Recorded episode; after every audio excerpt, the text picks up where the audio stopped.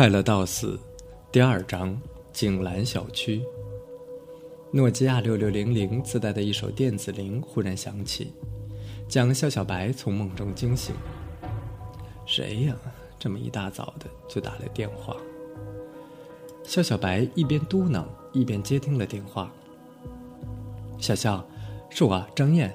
南城景兰小区的公园内发现了两具死尸，局里刚才让我打电话通知你，赶快赶到。在清晨听到张燕的声音，就算是动听的女声，也会让人很不爽。夏小白放下电话，开始迅速的起床穿衣，一边穿一边骂道：“今天的休息日又泡汤了，shit！” 小白叔叔，你要去哪里？小床上的李勇也醒来了，一咕噜的爬了起来。小白叔叔，你答应我今天要带我去游游乐园的。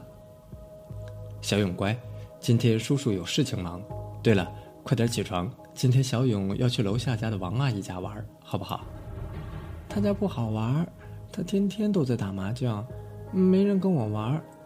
李勇撅个小嘴，明显的不乐意。小勇乖，叔叔晚上回来给你带肯德基。今天就去王阿姨家玩，好不好？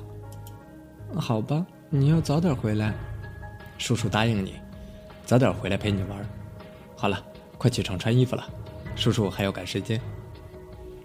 爷俩忙活了起来，终于穿戴整齐了，来到楼下。王姐，今天我有事情要出去，小勇就麻烦你照顾了。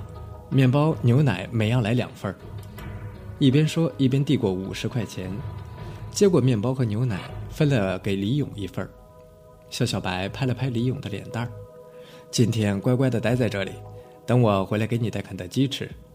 李勇没吭声，点点头。肖小白朝他笑了笑，起身离开。小肖，给你钱呀！啊，不用了，王姐，留着中午给小勇买吃的。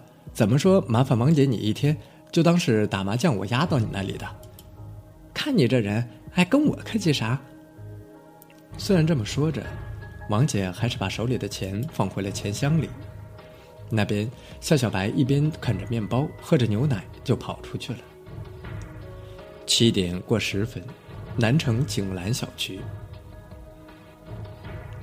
景兰公园的旁边，几条警戒线将一条宝马车围在其中。老李正蹲在打开的车门前，忙得不亦乐乎。老李，什么情况？肖小白钻进了警戒圈，来到了车前。什么情况？两个活生生的人光着屁股被穿成了糖葫芦，这玩意儿扎得很紧。拔不下来，我刚才已经让小张打电话通知消防队过来帮忙了，他们有专业的工具，我准备让他们把车顶锯下来。消防队，这样不好吧？他们什么都不懂，会不会破坏现场的证据？肖小白朝车里看了一眼，两个赤条条的人面对面的相拥在一起，被一根钢筋穿透胸部，钉在了座位上。看什么看？没见过这种事情啊！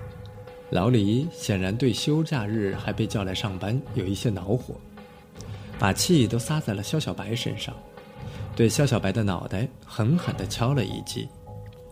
这两个人真的是做那种事情的时候死掉的？肖小白揉了揉脑袋问道：“这种死法也太香艳了吧？老李，你以前见过没有？”“见见见，见你个狗头啊！”光着屁股死的我见多了，但是在宝马车里被钢筋穿在一起死的，我还是第一次见。老李一边说，一边从车里又用镊子捏出一根毛发，放进了证物袋。不过说实在的，这小姑娘长得挺漂亮的，可惜死的这么惨。肖小白听他这么一说，绕到了车前门，仔细的看了起来。女死者的眼睛瞪得大大的。从鼻孔和口腔中冒出的血污充满了整个上半身，加上男死者流出的血混在了一起，这些血污都已经结痂了，露出白色的皮肤纹路，怎么看怎么恶心。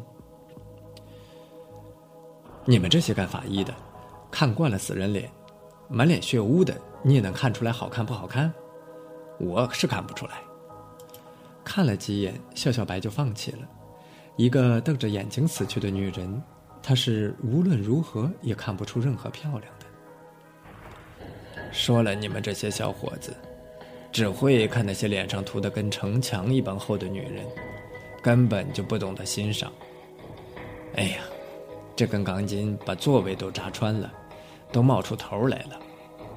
说话间，消防队的人也赶到了。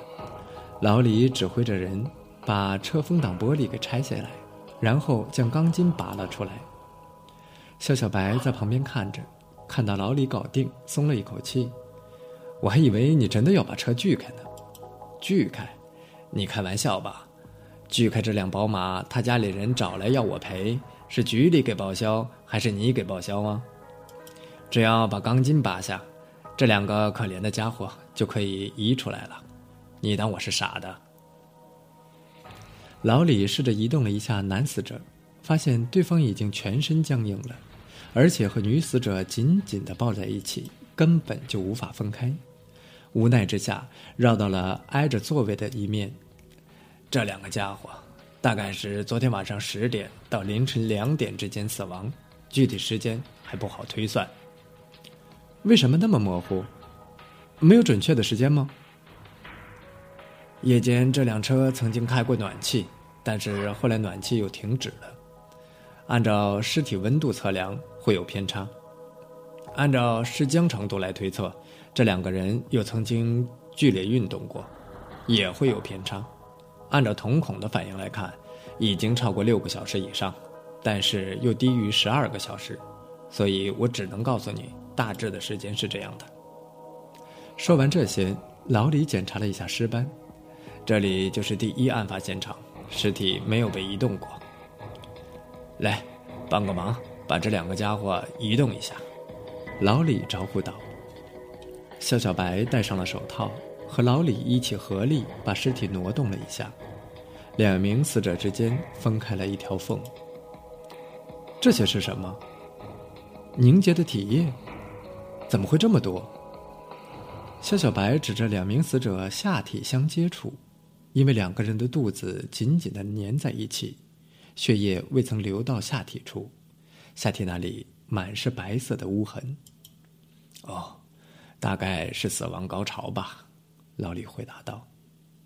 死亡高潮，那是什么玩意儿？